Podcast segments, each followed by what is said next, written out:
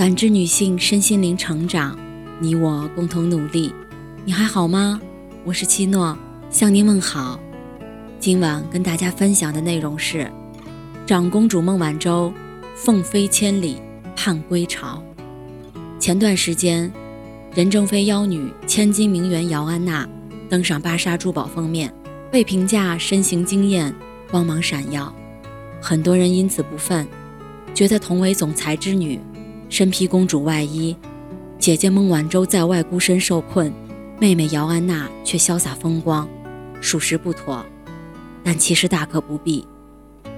和灿若夏花的妹妹相比，孟晚舟虽然每次出场都与新闻绑定，但二人成长经历不同，所得也不同。在华为，她是毋庸置疑的长公主，很多人心中。都视她为独一无二。孟晚舟出生于一九七二年，小时候跟爷爷奶奶在贵州上学。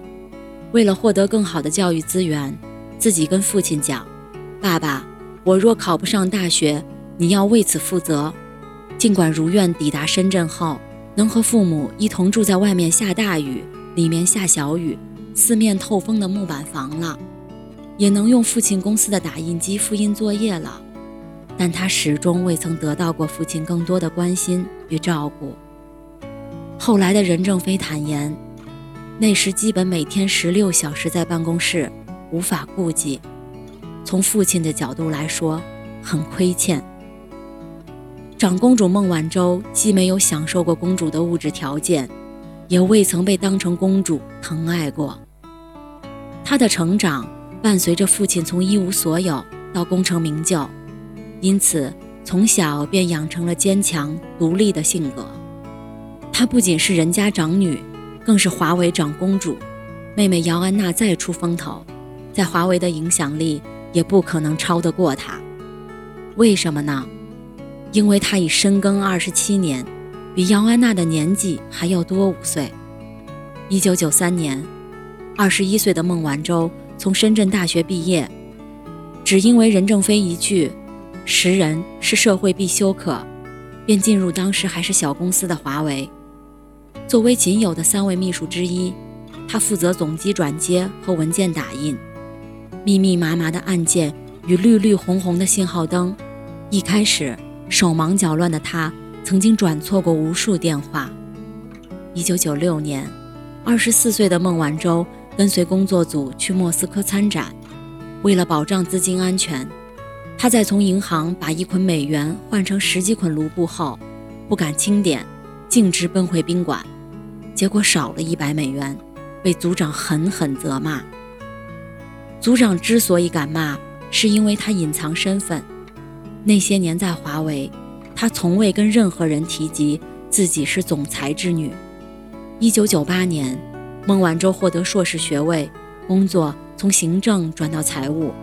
他先后负责为华为搭建全球统一的财务组织，建立五个财务共享中心，之后又与 IBM 合作，实施了长达八年的华为财务变革。一八年三月，经过持股员工投票选举，孟晚舟成为华为副董事长。蛰伏二十五年的翅膀，终于有机会舒展开来。但是谁都没有想到，等待他的却是一个意外，国人之意外。对始作俑者来说，却是处心积虑。一八年，华为五 G 引起了世界瞩目，但也因此成为被老美打压的重点。当年十二月一号，孟晚舟在温哥华被捕，消息传回，舆论哗然。七十四岁的任老告诉媒体，绝不会用人民的利益换取女儿的自由，并且已经做好了此生再也见不到女儿的准备。被抓第二天，孟晚舟通过先生给任老递纸条：“爸爸，所有的矛头都是对准你的，你要小心一点。”但任正非大气无畏，依然去了计划中的阿根廷。和父亲一样，孟晚舟从不胆小。2011年福岛核泄漏，没人敢去，只有他毅然决然坐上前往日本的飞机。面对此次突如其来的风暴，他从容应对。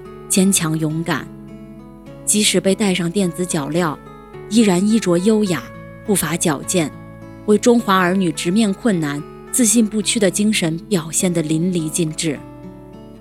去年国庆节，孟晚舟发声：“无论海角天涯，我们的心永远和祖国在一起。”而任正非表示，抓孟晚舟可能抓错了，公司已经流畅化、程序化，华为前进的步伐不可阻挡。虽然长达一年多的交涉与谈判无济于事，孟晚舟归期犹未可知，但如今华为依然强大。中国自主发展的决心更加坚定，让我们一起期待中华崛起，晚舟归来。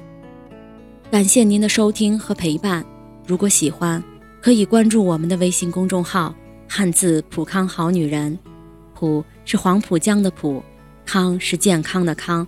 添加之后，您还可以进行健康自测。我们下期再见。